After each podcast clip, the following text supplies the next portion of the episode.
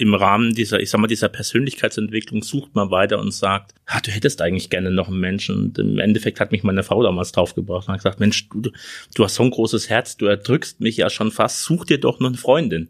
Und am Anfang habe ich da so ein bisschen drüber gelacht, aber das nagt natürlich an einem und habe dann alle möglichen Portale durch und bin durch Zufall in der Polygruppe in Facebook auf ähm, mein Herzenmenschen da gestoßen.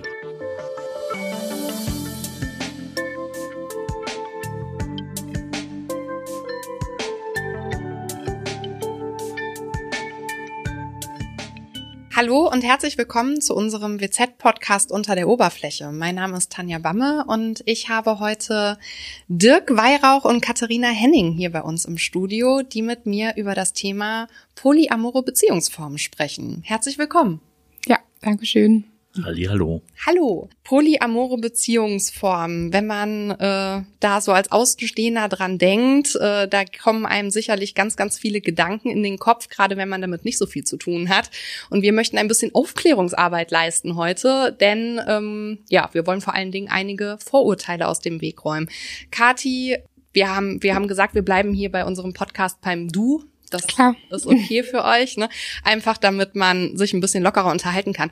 Ähm, Kathi, du bist seit 2017 verheiratet, hast du erzählt, ähm, und äh, kennst deinen Mann seit acht Jahren. Ihr habt eine gemeinsame Tochter. Ja. Aber du hast noch andere Beziehungen. Ja, das ist richtig.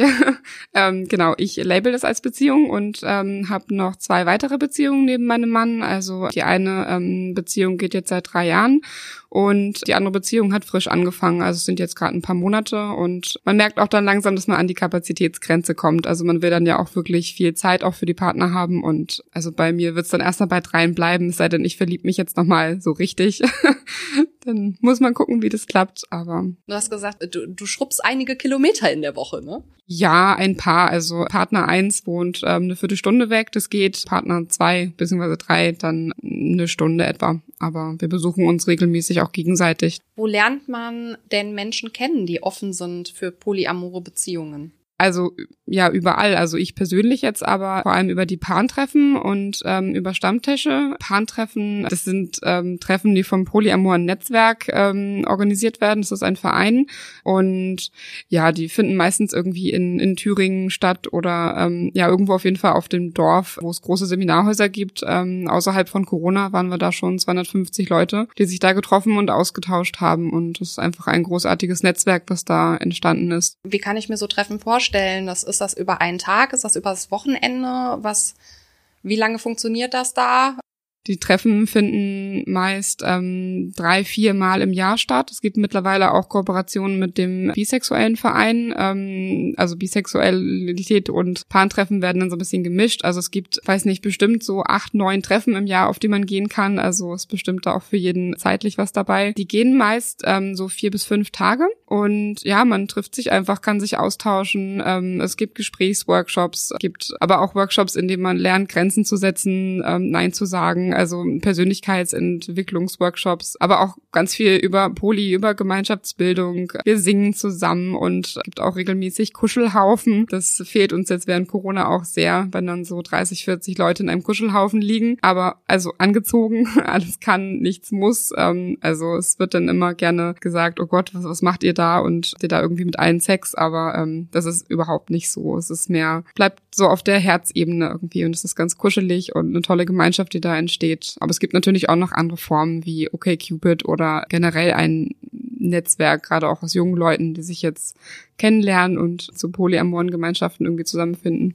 Sex, spielt das bei dir oberste Priorität, wenn du einen neuen Partner kennenlernst? Nein, gar nicht. Also ähm, ich kann das persönlich auch gar nicht. Das ist gar nicht meins, einfach jetzt mit Menschen irgendwie einfach äh, in die Kiste zu hüpfen. Also ich muss den Menschen dafür auf jeden Fall ja kennen. Da muss eine Verbindung da sein. Also mir ist das, äh, mir ist die Verbindung auf menschlicher Ebene sehr wichtig. Natürlich gibt's dann Sex, wenn man sich neu kennenlernt und verliebt, aber dann doch mit sehr ausgewählten Menschen. Wie ist das bei dir, Dirk? Du hast noch eine weitere Beziehung neben deiner Ehe. Du bist auch verheiratet. Das Ganze schon seit 2008 und äh, ihr habt auch eine gemeinsame Tochter. Ich würde würde ganz gerne so über dieses Zusammenleben mit den Kindern würde ich gleich gerne auch noch mal ein bisschen tiefer drüber sprechen wollen. Aber du hast noch eine weitere Beziehung neben deiner Frau. Wie seid ihr zusammengekommen? Wie habt ihr euch gefunden? Ziemlich genau über, über Facebook eigentlich. Ähm, man sucht halt irgendwann im Rahmen dieser, ich sag mal, dieser Persönlichkeitsentwicklung sucht man weiter und sagt, ah, du hättest eigentlich gerne noch einen Menschen. Und im Endeffekt hat mich meine Frau damals draufgebracht und hat gesagt, Mensch, du, du hast so ein großes Herz, du erdrückst mich ja schon fast, such dir doch noch eine Freundin. Und am Anfang habe ich da so ein bisschen drüber gelacht, aber das nagt natürlich an einem und äh, habe dann alle möglichen Portale durch und bin durch Zufall in der Polygruppe in Facebook auf ähm, mein Herzenmenschen da gestoßen ähm, anfangs sehr wild kommuniziert, sehr viel geschrieben, bis es sich dann mal langsam in, in vernünftige Bahnen entwickelt hat. Und jetzt haben wir quasi eine, eine Beziehung zusammen, genau. Seit wann? Seit September letzten Jahres. Okay, das heißt, es ist noch sehr frisch. Hast du dann da jetzt noch die rosarote Brille auf ähm, und sagst, das könnte sich auch einfach nochmal ändern? Oder, oder seid ihr schon trotz alledem in eurer Beziehung, obwohl es so kurz ist, schon so gefestigt? Nee, also wir sind schon sehr gefestigt. Die rosa-rote Brille, wie schön es definiert hast, die war natürlich am Anfang vorhanden, es kribbelte und man hat da natürlich schon ähm, Vorstellungen, Vorlieben und, und, und Anziehungskräfte, aber das hat relativ schnell nachgelassen und äh, so eine intensive Kommunikation habe ich bisher noch mit keinem anderen Menschen gehabt, so dass ich jetzt sagen würde, wir haben eine sehr gefestigte Beziehung trotz der kurzen Zeit, die sich wie eine normale Beziehung zu einem anderen Menschen, auch wie zu meiner äh, lieben Frau gestaltet. Also da ist kein Unterschied. Aber dein Herzensmensch, so wie du deine Partnerin nennst, deine Partnerin neben deiner Frau, wohnt ein bisschen weiter weg, ne? Also da bist du nicht mal so eben. Nee, richtig. Äh, die wohnt in, in Osten von Deutschland, in Leipzig und es ist schon eine, eine, eine gewisse Fahrerei. Aber das nehme ich gerne auf mich. Und diese Beziehung neben deiner Ehe ist ausreichend für dich? Würdest du sagen, du bist damit jetzt zeitlich ausgelastet und auch emotional ausgelastet? Ja, definitiv. Also ich bin jemand, der sagt, wenn ich einen Menschen so nah an mich ranlasse, dass ich das als Beziehung definieren möchte, dann möchte ich ihm sehr, sehr viel Zeit entgegenbringen, sehr viel Energie entgegenbringen, auch, auch wirklich Zeit für seine Ängste, für seine Sorgen haben. Und da kann ich mir keinen weiteren Menschen vorstellen. Da würde definitiv irgendeine Beziehung drunter leiden als ihr euch geöffnet habt, ihr beide, deine Frau und, und, du für diese Beziehungsform. Wie lief das ab? Ist der eine ausgebrochen und der andere hat es dann mitgemacht? Wie, wie habt ihr miteinander kommuniziert, um da hinzukommen, wo ihr jetzt seid? Naja, ausschlaggebender Faktor damals war eigentlich, dass ähm, wir wenig Zweisamkeit hatten, meine liebe Frau und ich, durch, durch das Kind, das bei uns immer mit im Ehebett schlief und ja einfach die Beziehung eingeschlafen war. Und wir dann irgendwann geflüchtet sind in, in, in, in dumme Geschichten wie Fremdgehen. Und ähm, ich glaube, was uns dann wirklich gerettet hat oder was die Ehe gerettet hat, war einfach eine ganz offene, transparente Kommunikation über die Wünsche, über die Bedürfnisse, die wir haben. Und ähm, ich glaube, das ist das Entscheidende, dass man wirklich ganz intensiv über sich selber nachdenkt, weiß, was man möchte, aber auch den anderen Menschen entsprechend würdigt und auch würdigt, was der andere möchte, was wie der andere leben möchte, was er für Gefühle hat. Und äh, letztendlich haben wir dann ganz offen drüber gesprochen und dann kam eben dieser berühmte Satz von meiner Frau zu sagen, such dir doch mal eine Freundin. Also Offenheit, äh, offen miteinander umgehen und reden äh, ist, glaube ich, so ein zentraler Punkt in einer Polybeziehung. Ähm, was man sich natürlich als Außenstehender fragt, wie ist das mit dem Thema Eifersucht? Ist das etwas, was ihr gar nicht kennt, dieses Gefühl der Eifersucht? Bei uns ist es tatsächlich gar nicht so. Also meine Partner ähm, können ja in meine Wohnung kommen und ähm, mein Mann ist daneben an im Zimmer oder passt auf unsere Tochter auf und ja, wir können da auch Sex haben oder alles mögliche andere tun. Und das ist einfach ein großes Geschenk. Das wissen wir auch selber und haben wir mitbekommen, jetzt auch im Polykontext. Das ist nichts Selbstverständliches. Das ist total schön, wenn das funktioniert. Dafür ist es aber auch wichtig, dass man sich gegenseitig vertraut, dass da eine offene Kommunikation herrscht und dass auch ein gewisses gleichsames Nähe-Distanzbedürfnis irgendwie da ist. Also ja, wirklich sowohl mein Mann als auch ich, wir sind nicht eifersüchtig. Also das Einzige, was mal passieren kann, ist, das hatten wir einmal, als dann mein Partner eine andere Beziehung hatte, die sehr auch in unsere Beziehung mit eingegriffen hat, also sich sehr breit gemacht hat, sag ich mal. Und da war dann kein Platz mehr irgendwie für andere und ähm, die Beziehung ist dann nachher auseinandergegangen. Aber dann gab es irgendwie schon mal so einen Moment, wo man sich mal überlegt hat, okay, ich will diese Beziehung, aber wir müssen mal kommunizieren darüber, wie viel Zeit wir uns denn miteinander nehmen müssen. Also wie oft müssen wir uns sehen, dass das sich irgendwie nach einer guten Beziehung anfühlt. Also gibt's mehr so ein bisschen statt Eifersucht mehr so eine, ja, so ein Aushandeln, wie viel Zeit man mit dem anderen dann irgendwie gerne hätte. Aber alles eben auf Augenhöhe und auf Kommunikationsbasis. Das hört sich nach wahnsinnig viel organisatorischem Aufwand an. Ist das nicht anstrengend? Nee, Also ähm, es ist gar nicht so viel organisatorischer Aufwand, jedenfalls für mich nicht, weil ähm, mein Partner wohnt eine Viertelstunde weg und eine Stunde, das ist machbar. Google Calendar hilft, wo jeder dann seine Termine eintragen kann und man darauf zugreifen kann. Und ansonsten, wenn man das gewohnt ist, sich einfach regelmäßig auszutauschen über Wünsche, Bedürfnisse oder wo man gerade hinfahren möchte, ähm, dann klappt das. Also als ich jetzt hier rübergefahren bin, habe ich meinen Mann und meine Tochter jetzt ähm, bei seiner Freundin abgesetzt. Die warten jetzt auf dich. Ja, also kommen dann nächste Woche wieder nach Hause. Und das Thema Eifersucht, äh, vielleicht nochmal bei dir, Dirk. Wie war das? War das jemals Thema bei euch? Nicht wirklich. Also mm, ich stimme der gerade zu. Ganz entscheidend ist das Thema Kommunikation untereinander und wirklich offen miteinander reden. Und dann kommt auch keine Eifersucht hoch, weil man, weil man ja von vornherein klar kommuniziert, was man, was man macht, wo man sich trifft, warum man sich trifft. Und ich glaube, bei uns war ganz entscheidend auch der Punkt, dass wir die Partner des anderen kennen und, und auch da eine Beziehung aufbauen konnten, so dass wir dem Mensch, dem anderen Menschen auch vertrauen und sagen, jawohl, ich gebe meine liebe Ehefrau oder die liebe Ida auch gerne an, an ihrem Partner weiter und sage, die beiden genießen auch ihre Zweisamkeit. Das ist ganz entscheidend und genauso macht's Ida bei mir ja auch, dass sie einfach sagt, hey, ich finde es schön, wenn du glücklich bist, bin ich auch glücklich. Ja, das ist total schön, weil das ist nämlich genau nochmal so ein, so ein Thema, was ich ansprechen wollte. Das ist das Thema Mitfreude. Das wird auch in allen möglichen Poly-Ratgebern auch immer als äh, Compersion bezeichnet. Einfach die Mitfreude für den anderen, der jetzt gerade eine schöne Zeit hat. Und ähm, wenn man dieses Gefühl der Mitfreude wirklich so in seinem Bauch spürt, das ist ein total tolles Gefühl. Also da kriegt man so ein Glänzen in den Augen und möchte die Welt umarmen, weil es einfach einfach sich total gut anfühlt, sich einfach bedingungslos mitzufreuen.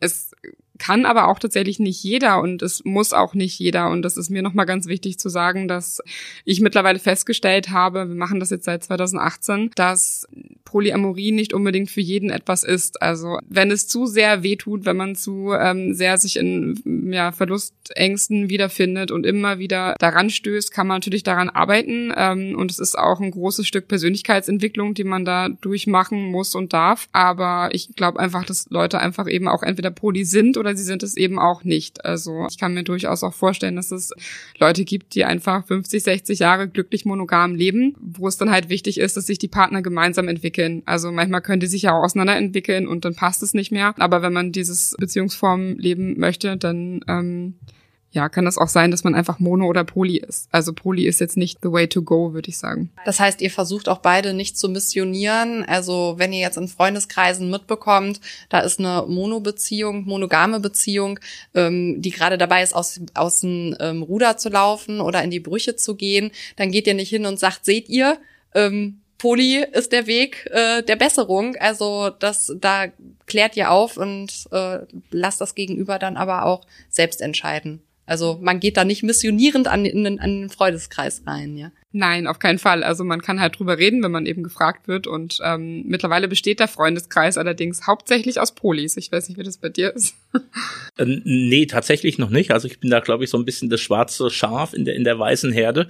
Das nicht, aber es sind interessante Gespräche daraus entstanden. Aber weil du es gesagt hast, Beziehungen missionieren, die auseinanderzubrechen drohen, ich glaube, dann ist es eigentlich auch schon zu spät, weil dann ist nämlich die essentielle Kommunikation, das essentielle Vertrauen zueinander schon beschädigt. Und da hilft auch nicht zu sagen, wir öffnen uns jetzt in eine, in eine polyamore Beziehung. Ich glaube, der Unterschied ist ja eine offene Beziehung zu führen, wo es wirklich nur darum geht, ich sag mal, ähm, erotische Gelüste sich nachzugeben, Sex zu haben mit den anderen, wohingegen eine polyamore Beziehung wirklich darauf abzieht zu sagen, ich habe eine Beziehung zu dem Menschen, ich liebe den anderen auch und ich glaube, das sind sich viele nicht wirklich bewusst, was das heißt, das einzugehen. Insofern fand ich das ganz toll, was du eben gesagt hast, auch zu sagen. Es ist nicht jeder dafür geeignet.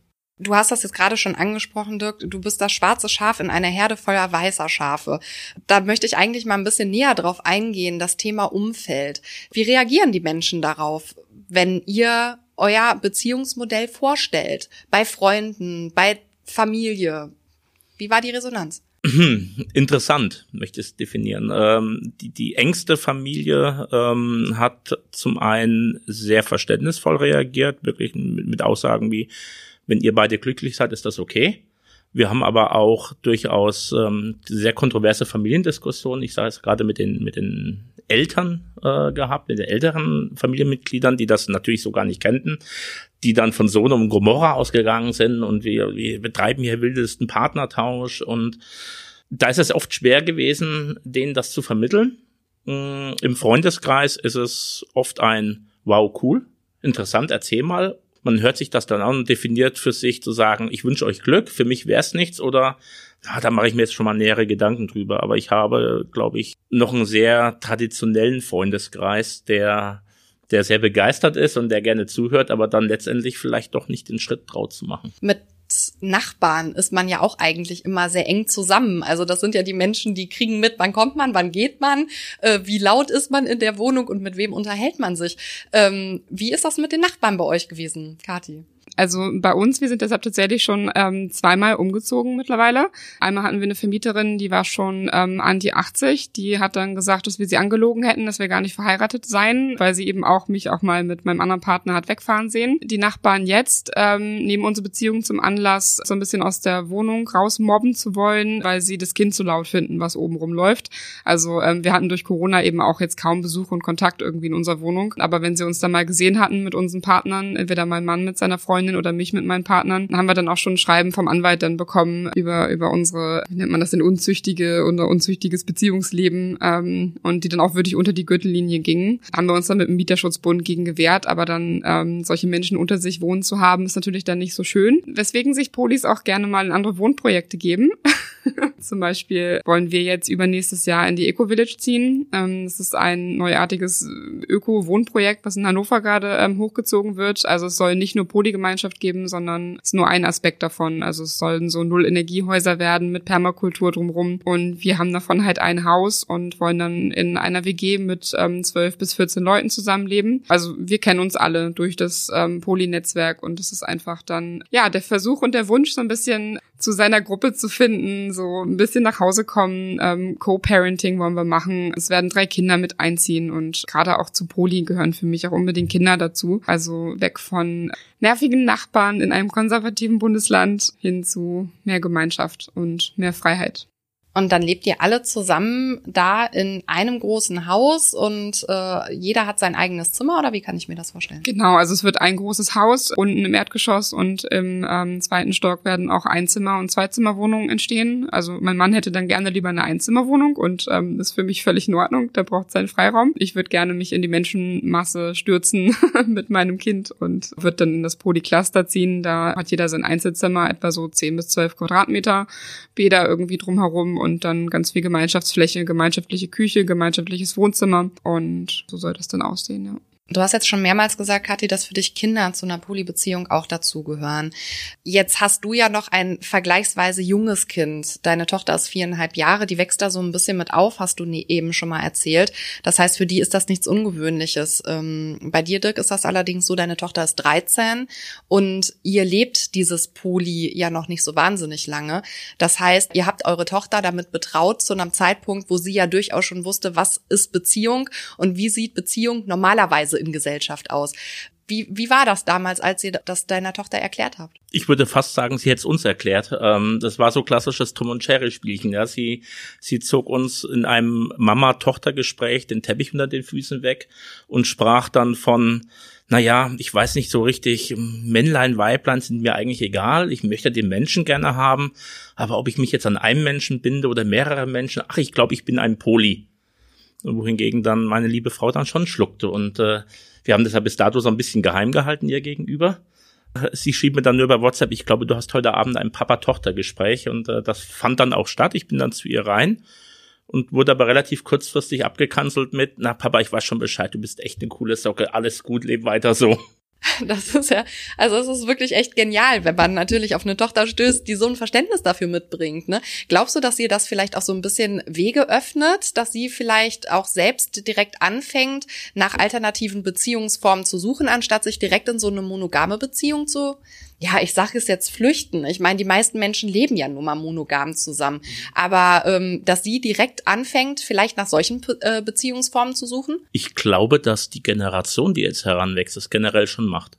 Ähm, einfach in die Wiege gelegt durch diese vielfältigen Social-Media-Systeme, Instagram, TikTok, Facebook und, und, und, wo die, die jungen Menschen von heute eh schon sehr, mit sehr vielen Identitäten leben und äh, ich glaube auch wesentlich weiter sind als als ich damals in dem Alter. Also als ich 13 war, bin ich noch mit der Steinschleuder im Wald rumgezogen. Wenn ich jetzt mit meiner Tochter angucke, ähm, die hat an sowas überhaupt kein Interesse mehr, noch nie gehabt. Die sind viel weiter Und ich glaube schon, ja, ich glaube, dass die Kinder heutzutage wesentlich offener leben, wesentlich weniger mental sich einschränken lassen durch irgendwelche gesellschaftlichen Zwänge. Wohin das jetzt ufert, muss man natürlich gucken, weil das Arbeitsleben schreibt ja gewisse Zwänge oder Einschränkungen vor. Aber ich denke schon, dass das Leben für meine Tochter oder auch, ich glaube, dein Kind flexibler, besser sein wird. Ich glaube, dass sie irgendwann wahrscheinlich ähm, erstmal ein bisschen verwirrt sein wird, wenn sie merkt, dieses Mama-Papa-Kind-Modell ist irgendwie normal in Anführungsstrichen. Da wird sie dann schon auch ein Standing entwickeln müssen, zu sagen, nö, ich kenne das irgendwie anders. Also für mich ist er Bezugsperson und sie ist Bezugsperson und da noch eine. Aber ja, ich finde generell gerade gerade dann auch ja so so offene Eltern dann zu haben, ist auch halt ähm, sehr sehr wichtig. Es kann auch ganz anders aus, aussehen und ausgehen. Also ich denke, meine Tochter ist jetzt mit äh, viereinhalb Jahren dann noch ein bisschen mh, zu klein dafür, als dass ich jetzt sagen könnte, wo das jetzt bei ihr hingeht. Aber ja, sie hat auf jeden Fall keinen Nachteil an, an unserem Beziehungsmodell mein, mein, meine zweite Beziehung aus Leipzig, die hat ja selber zwei Kinder, ist ja selber verheiratet. Die Kinder sind jetzt drei und sechs. Ganz interessant war da die Gesprächsführung von der Mama zu dem ältesten Sohn zu sagen, naja, ich habe jetzt hier einen lieben Menschen kennengelernt, der ist mir sehr wichtig, ich möchte Zeit mit ihm verbringen. Und naja, wenn ich da hinkomme, bin ich sozusagen der gute Onkel. Das, das, das harmonisiert auch einfach. Ja, da ist ganz offen.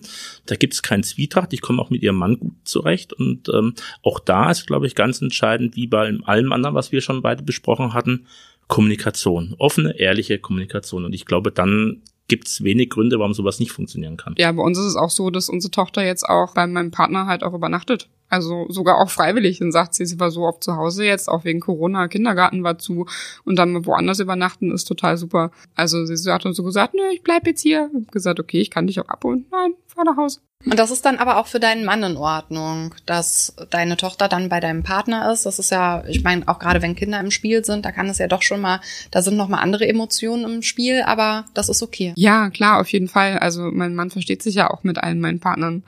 Ähm, die gehen zusammen joggen und ähm, basteln zusammen in der Werkstatt und da ist auch jetzt über die Jahre eine Freundschaft auch entstanden. Und wie ist das mit den Partnerinnen deines Mannes? Kommst du mit denen auch gut klar? Genau, hat jetzt eine weitere Beziehung und ähm, ja, ich würde sagen schon, die wohnt jetzt ein bisschen weiter weg. Das heißt, er ist dann auch mal länger weg. Also da hat man auch ja dann auch noch Kommunikationsarbeit zu leisten, was so Betreuungssachen angeht. Aber ja, klar, komme ich mit der klar. Und Dirk, wie sieht das bei dir aus?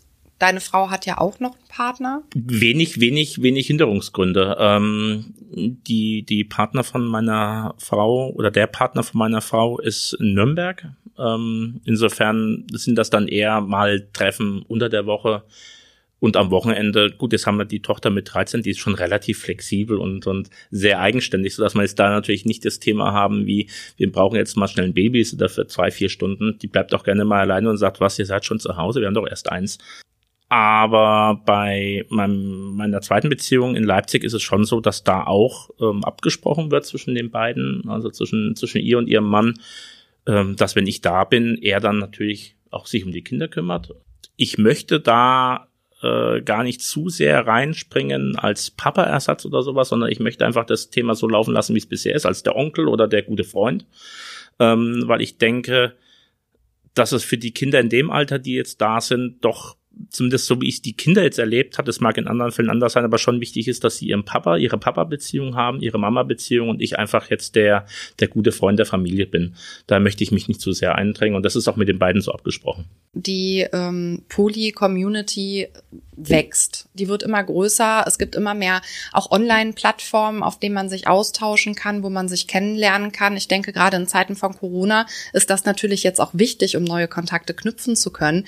Ähm, aber gerade du, Dirk, hast da in der Vergangenheit auch schon mal Negativerfahrungen mitgemacht. Also du weniger, eigentlich mehr deine Frau, als es darum ging, noch eine Person zu finden, ähm, einen Partner zu finden. Da kamen da zum Teil sehr unschöne Nachrichten an. Ja, also ich glaube schon, dass, dass Frauen im Generellen oft als Freiwild behandelt werden. Ähm, Gerade, du hast es ja vorhin angesprochen, Occupit und, und andere Plattformen, Online-Plattformen.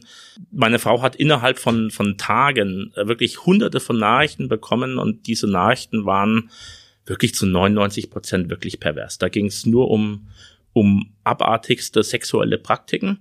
Und sie sagt natürlich dann auch, ich habe überhaupt kein, keine Lust mehr weiterzusuchen. Ja, wenn ich mal zehn Minuten am Tag Zeit habe, mal reingucke und von den 100 Nachrichten sind 99 pervers, dann lese ich mir die 101. vielleicht gar nicht mehr durch, wo vielleicht ein ganz lieber Mensch mich anschreibt. Und ähm, das ist, glaube ich, ein Hauptproblem momentan. Ich selber habe auch die eine oder andere Nachrichten bekommen. Ich stehe da drüber, ich lösche die dann halt weg. Aber ich glaube, das ist auch der Grund oder einer der Gründe, warum es echt schwierig ist, online und ich muss zugestehen, ich kenne diese PAM-Netzwerke noch nicht, aber online Menschen zu finden. Und da bin ich sehr glücklich, dass das jetzt letztendlich über Facebook mit, mit ihr aus Leipzig geklappt hat. Ähm, das war einfach ein dummer Zufall, glaube ich. Genau, das ist eben vielleicht auch noch ein Punkt, ähm, warum es gerade auch schwierig ist und ähm, auch Aufklärungsarbeit über Polyamorie nötig ist. Gerade weil die Community wächst, wird es eben auch ähm, schwierig, ja, dann schwarze von weißen Schafen zu unterscheiden und eben viele Poly dann als Freifahrtschein für Sex einfach sehen, äh, ganz klar und einfach sagen, ach so, ihr habt eine offene Beziehung, ja, können wir ja jetzt Sex haben. Nee, so läuft das nicht. Man hat auch noch irgendwelche Grenzen und die müssen auch nochmal irgendwie gesetzt werden und ja, das wird immer schwieriger, je größer eben auch diese Community wird, aber wie gesagt, also ich kann da eben sehr diese ähm, Polyamor-Netzwerktreffen empfehlen, weil die in einem geschützten Rahmen stattfinden und solche schwarzen Schafe da auffliegen und rausfliegen würden. Wollte da nochmal ganz wichtig darauf ansetzen. Ich glaube, Ganz entscheidend ist, dass es sich bei, bei Polyamor nicht um irgendwelche Sexgeschichten handelt. Ganz großer Unterschied zu, zu offenen Beziehungen, zu sonstigen Lebensformen, die es gibt. Es geht da wirklich um Partnerschaften. Und da finde ich das ganz toll, wenn es da solche Netzwerke gibt, wo man sowas leben kann und erstmal erfahren kann. Dirk, du hast gesagt, für dich steht Sex auch gar nicht an erster Stelle. Du bist ein Mensch, der das auch braucht, ja, aber der das nicht so in den Fokus stellt. Und du hast auch ganz gezielt nach einer Partnerin gesucht, die ebenfalls nicht so den Schwerpunkt auf die horizontale Ebene äh, setzt, würde ich jetzt mal sagen. Das heißt, du hast mit deiner neuen Partnerin gar keinen Sex? Na, gar keiner ist jetzt übertrieben, aber steht wirklich nicht im Vordergrund. Also für mich ist es ganz entscheidend, ich bin so ein unheimlicher ja, die, du hast vorhin von, von Kuschelknoll, glaube ich, gesprochen. Ich bin so ein unheimlicher Kuschelmensch. Ich liebe das, ja. Also stundenlang Film gucken, zusammensitzen, stundenlang massieren, einfach den anderen auch was Gutes tun. Und meine, meine liebe Frau mag das halt gar nicht so. Die sagt immer nach zehn Minuten, das ist mir jetzt zu langweilig, können wir mal was anderes machen? Und ich glaube, da ist eben genau der Punkt einer Polybeziehung, dass man sagt, ja, wenn man in einer monogamen Beziehung lebt, würde sowas bei mir irgendwann runterfallen müssen. Ja, ich, ich würde das vielleicht gar nicht bekommen ähm, und kann das natürlich jetzt mit meiner anderen Beziehung ausleben. Und natürlich gibt's auch mal erotische Momente, natürlich gibt's Momente, wo man sagt, man, man hat Lust aufeinander. Aber das ist wie in einer normalen Beziehung auch. Ähm, natürlich begehrt man den anderen Menschen, man findet ihn wunderschön, man hat sicherlich auch irgendwelche intimen Gedanken, intimen Momente, aber lange nicht zu sagen, ich fahre jetzt nach Leipzig und äh, es, es muss irgendwas passieren. Überhaupt nicht. Genau, ja, das ist total, total schön, dass du das eben so sagst, dass es eben ja um den, um den Menschen an sich geht und eben nicht so um, um das Sexuelle. Was ich allerdings vorher nochmal ergänzen muss, weil irgendwie vorher gefallen war, offene Beziehung ist nicht Polyamorie, weil wir die Menschen ja lieben. Also ich glaube schon, dass man eben auch auf bei einer offenen Beziehung auch mit den Menschen, mit denen man Sex hat, zu denen ja auch irgendwie eine innige Verbindung hat, sonst würde ich ja auch nicht mit denen Sex haben. Also es ist bei mir sowieso nicht so, es ist eher auch so, wie du sagst, dass ja, dass das Menschliche da irgendwie im Vordergrund steht.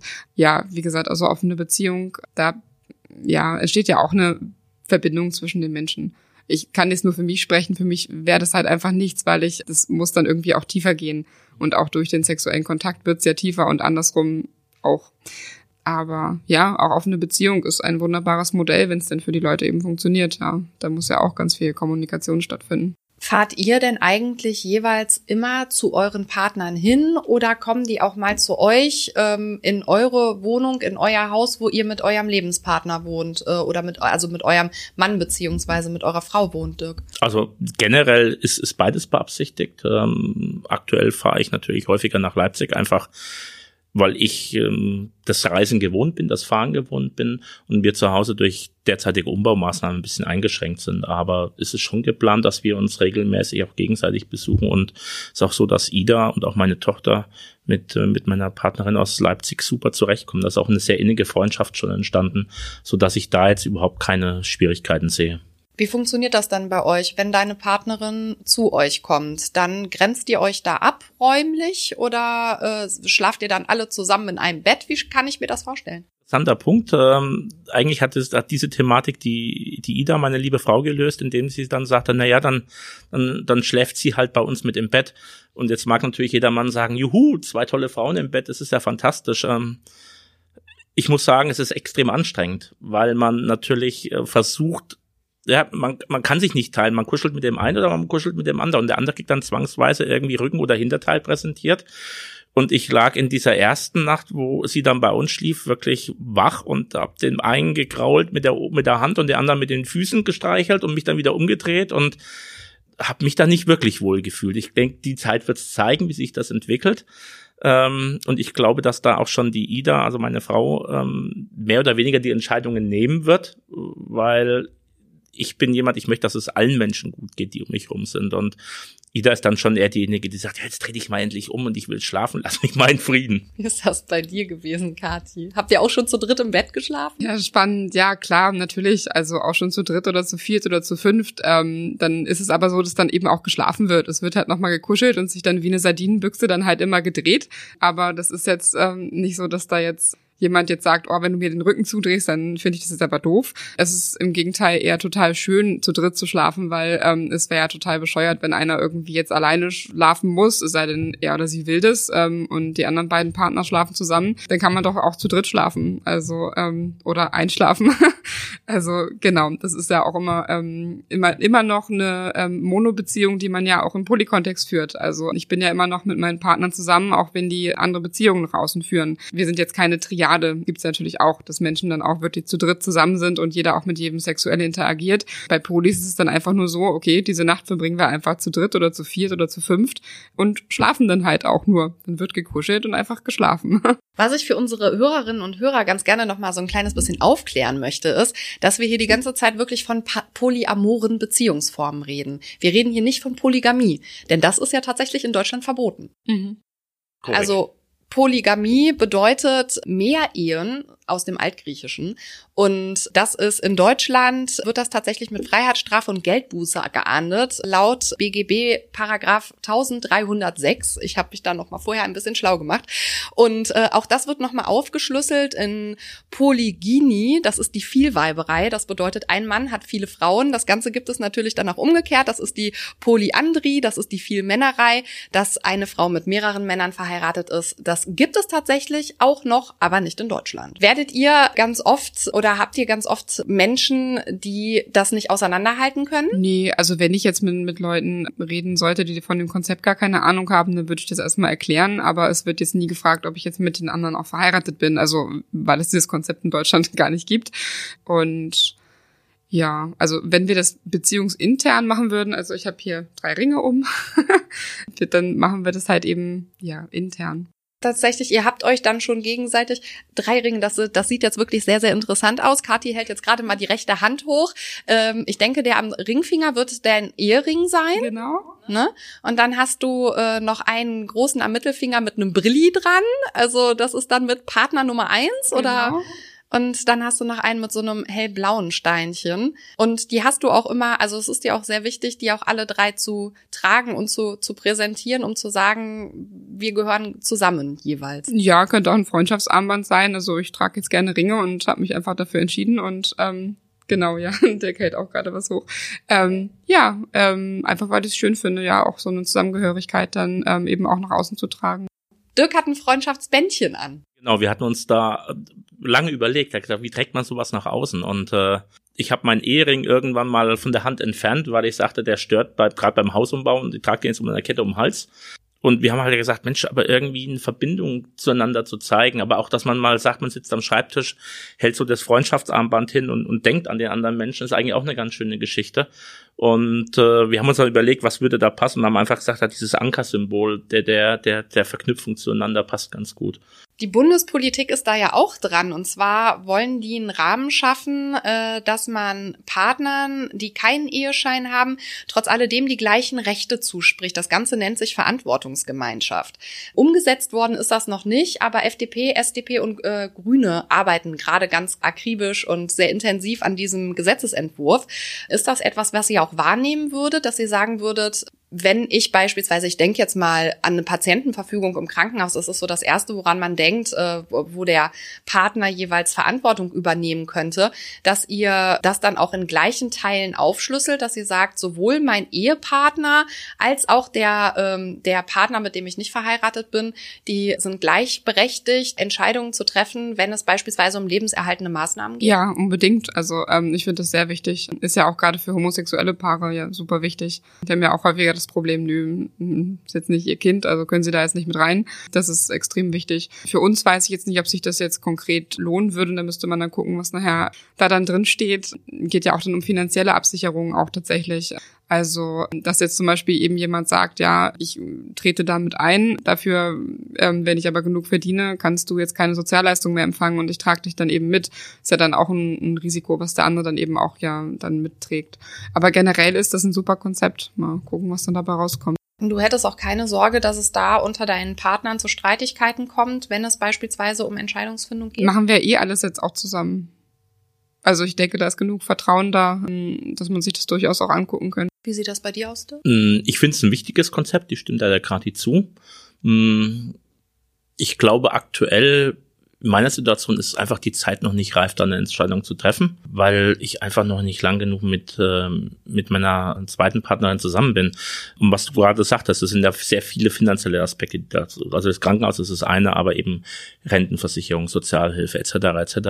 Aber ich finde es wichtig, ich denke, es gibt sehr, sehr viele polyamore Beziehungen, die schon sehr, sehr lange zusammen sind, die auch das so leben, wie sie wirklich in einer offiziell registrierten Beziehung oder einer Ehe leben würden. Und ich glaube, da einen rechtlichen Rahmen zu schaffen, ist extrem wichtig, um das auch mal abzusichern und auch wirklich zu definieren. Ja, gerade auch wenn ähm, drei Menschen zusammenleben und ein Kind großziehen oder zwei Kinder. Genau, ja. Um Entscheidungsfindung in Bezug auf die Kinder dann. Mhm. Ja, ganz lieben Dank, Kati, lieben Dank, Dirk, dass ihr beide heute da wart und uns mal die Einblicke in eure Beziehungsform geliefert habt. Ich denke, das ist für viele da draußen sehr, sehr spannend. Ein, eine vielleicht auch Alternative für den einen oder anderen. Und ich wünsche euch noch einen schönen Tag. Dankeschön. Dankeschön. Dies ist ein Podcast der WZ.